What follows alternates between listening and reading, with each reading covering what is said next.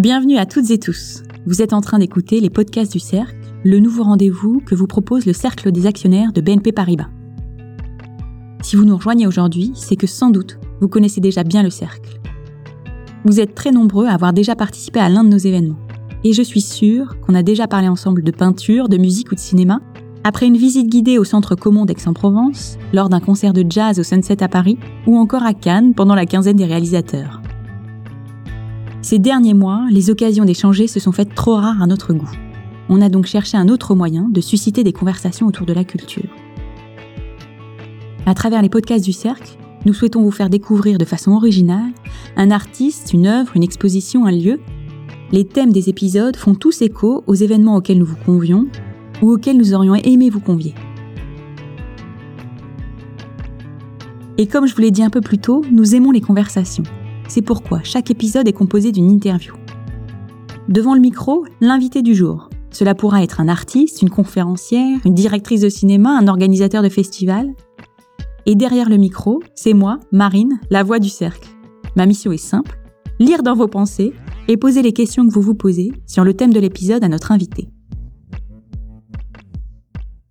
Maintenant que votre curiosité est à son comble, passons, sans plus attendre, au programme de l'épisode d'aujourd'hui.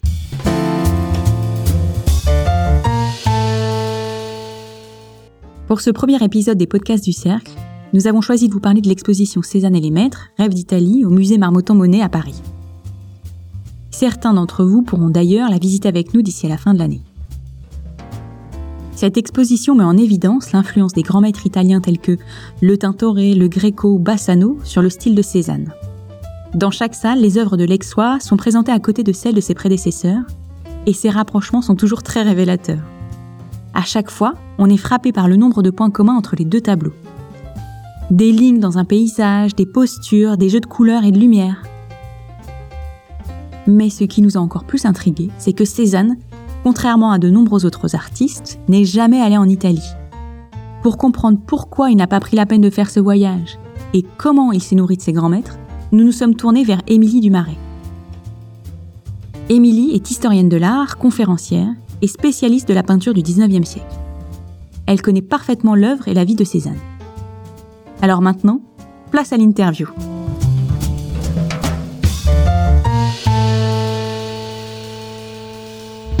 Quand on se documente sur cette exposition, la première chose qu'on lit, c'est que Cézanne n'est jamais allé en Italie. En revanche, on ne nous explique pas pourquoi. Est-ce que vous avez un avis sur la question? Cézanne est quelqu'un d'assez casanier. Euh, on le on le compare un peu à un rustre à Paris dans l'univers artistique. Il a gardé son accent provençal. Euh, il aime bien sa, culture, ses références. Il retourne très fréquemment en Provence. Euh, donc, je pense que c'est un petit peu par, euh, oui, cet, aspect casanier qui est une, des caractéristiques de son caractère. Et puis aussi cette idée de rien faire un peu comme les autres quoi. Ça ça c'est sa signature. Euh, l'Italie c'est en plus un voyage euh, assez compliqué à l'époque puisqu'évidemment il faut pouvoir en maîtriser la langue euh, avoir une connaissance des transports etc c'est toute une logistique. Donc il y a cet aspect là qui vient renforcer déjà ce côté casanier de Cézanne je pense J'imagine que entreprendre un tel voyage, c'était pas à la portée de toutes les bourses. Est-ce que pour lui, c'était aussi un problème de, de finances? Pas du tout pour Cézanne, parce que même si son père a pas tout à fait cautionné sa carrière artistique, euh, c'est un, une famille de banquiers, euh, donc il y a une certaine aisance familiale. Ils habitent un très beau mas en Provence, euh, donc je pense pas que l'argent soit un frein à ce voyage. Je pense plus que c'est ce côté casanier, un peu renfermé de Cézanne, qui va faire la différence et qui va un peu le retenir en en France plutôt que d'aller en Italie, d'autant qu'il a euh, des racines italiennes, donc il aurait pu y aller. Son père est italien, euh, il a grandi en Provence, qui est une contrée très proche de l'Italie dans sa culture depuis euh, Jules César, on pourrait dire. donc il y a quand même des rapprochements qui auraient pu se faire de façon assez naturelle. Est-ce que c'était fréquent d'aller en Italie quand on était un artiste au 19e siècle? C'est quelque chose de fréquent depuis le 18e siècle. Au départ, c'était pas réservé aux artistes, c'était ce qu'on appelait le grand tour. Et c'était quelque chose qui était réservé aux, aristocrates pour parfaire une éducation. renforcer sa culture, avoir une possibilité de visiter des églises, etc. Et donc en général on faisait un tour d'Europe et évidemment il y avait un passage obligé en Italie.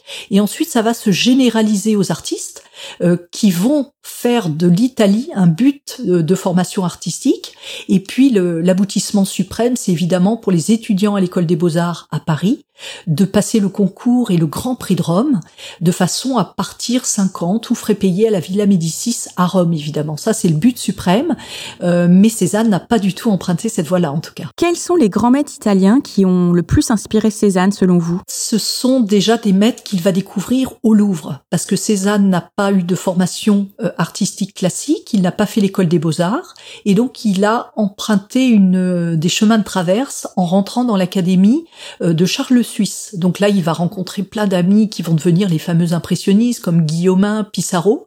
et donc dans cette académie, on travaille sur le modèle vivant, et ensuite, on parfait son éducation artistique avec ses référents justement au grand maître en allant au Louvre, faire des copies. Donc ça, c'est quelque chose de très fréquent.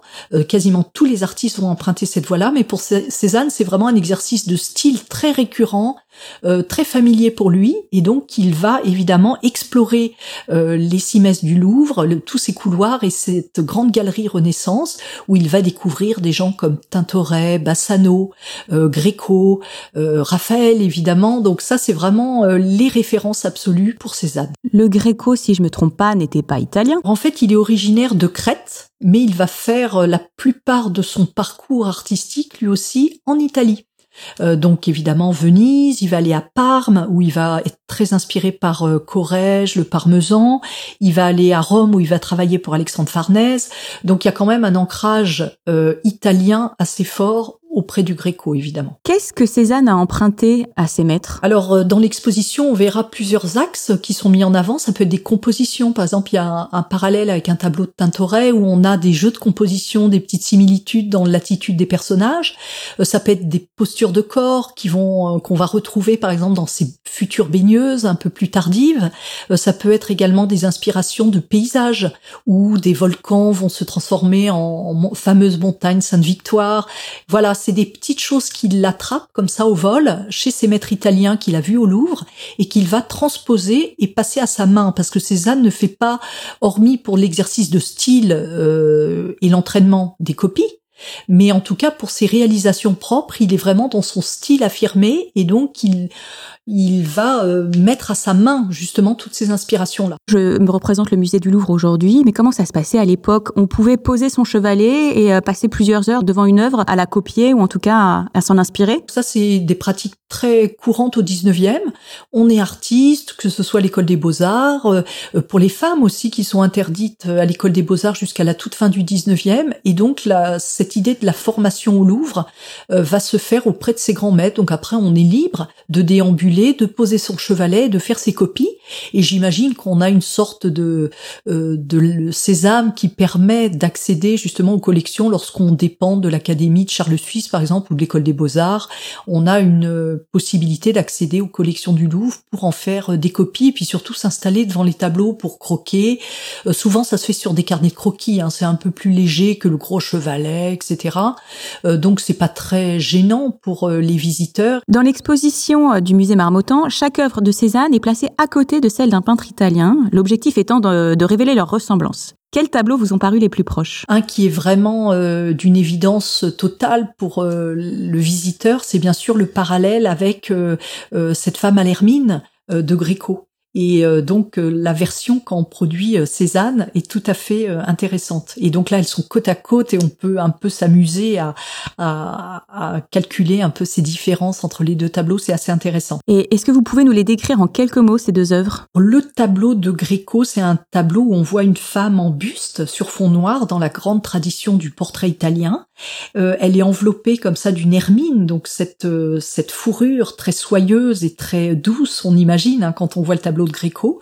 Et elle a également une sorte de foulard qui entoure son visage. donc on a ce, visage, cette carnation du visage qui ressort sur ce fond noir. Et donc Cézanne en fait une version un petit peu différente. Donc la posture est la même, l'orientation du corps de trois quarts est la même, le cadrage est à peu près le même puisque dans le tableau de Gréco on a la main droite de la femme qui est posée justement sur cette hermine euh, soyeuse, donc qui s'enfonce comme ça dans les poils de, l'hermine. C'est assez intéressant. Euh, Cézanne reprend exactement cette même posture, la même main droite, etc., posée dans le bas du tableau. Et puis euh, l'ovale comme ça du visage, les yeux en amande. Par contre, le fond de Cézanne est un peu dans les tons euh, bleutés, verts. donc c'est assez différent du traitement de, de Gréco. En préparant l'interview, vous m'avez indiqué que ces tableaux vous faisaient penser à l'œuvre d'un autre Italien. Alors évidemment, quand on pense Hermine, on pense à la Dame à l'Hermine de Léonard de Vinci. Euh, qui est un tableau de 1489. Euh, c'est un tableau qu'on pourrait penser euh, non vu par Cézanne, ce qui peut être faux parce qu'en fait, en se renseignant un petit peu, on se rend compte que ce tableau a été acheté par une princesse polonaise et en fait, ce tableau était hébergé dans le centre administratif de l'immigration polonaise qui était l'hôtel Lambert dans l'île Saint-Louis à Paris.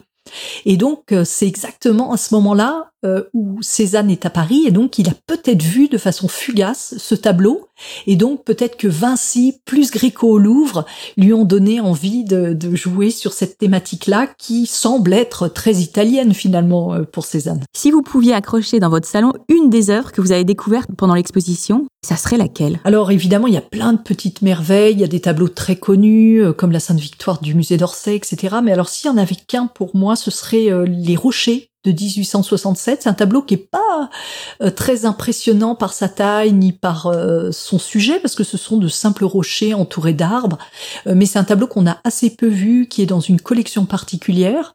Et donc, évidemment, c'est un plaisir, c'est toujours merveilleux de découvrir des tableaux qu'on n'a jamais vus, en fait, donc dans une exposition et d'avoir cette proximité comme ça avec les œuvres. Qu'est-ce qui vous a marqué dans ce tableau? Bah, c'est déjà le côté un peu rare d'un tableau que moi j'avais pas vu auparavant comme je le disais, parce qu'il est dans une collection particulière. Donc c'est un tableau qui est moins fréquemment euh, visible que ceux qui sont dans les grandes collections euh, permanentes de nos musées français ou étrangers d'ailleurs.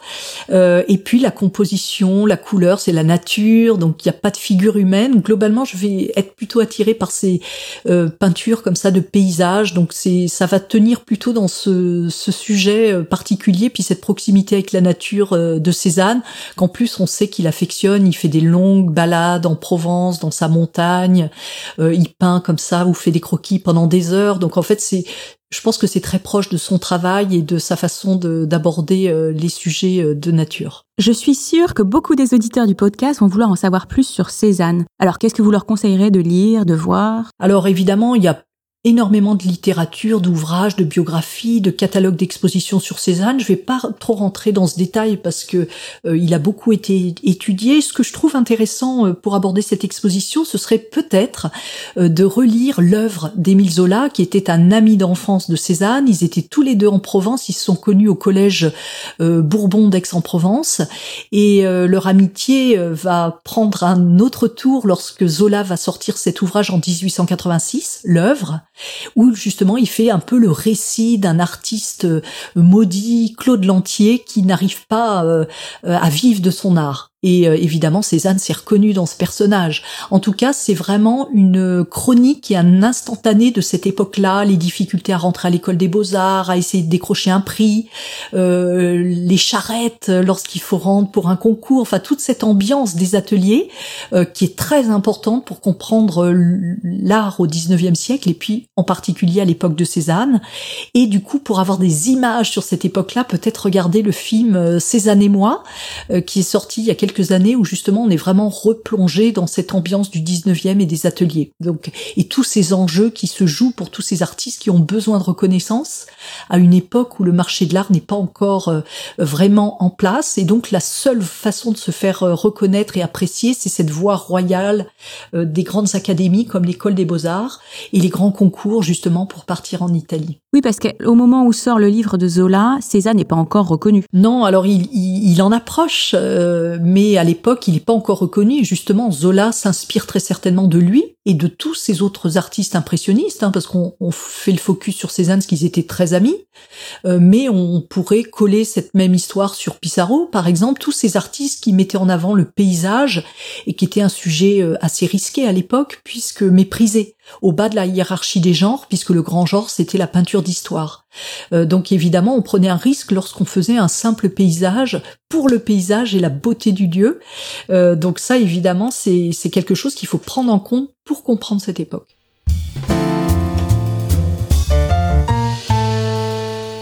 Merci d'avoir écouté jusqu'au bout ce tout premier épisode des podcasts du Cercle. Nous espérons que grâce à cette conversation avec Émile Dumaret, vous en savez plus sur Cézanne, sa personnalité et ses sources d'inspiration. Avec toute l'équipe du Cercle, on est très curieux de savoir ce que vous avez pensé de cet épisode pilote. On aimerait avoir votre avis à la fois sur le fond et sur la forme. Cela nous permettra de progresser et de vous proposer des interviews encore plus passionnants. Alors, avant de reprendre le cours de votre vie, pensez à nous envoyer un mail pour nous partager vos impressions. Notre adresse mail, c'est cercle.actionnaire avec un s, bnpparibas.com. Vous la retrouverez également dans la description de l'épisode. Comment? Vous voulez déjà connaître le nom du prochain invité? C'est d'accord, je vais vous le dire. Il s'agit du saxophoniste Pierrick Pédron. Nous vous préviendrons dès que son interview sera disponible.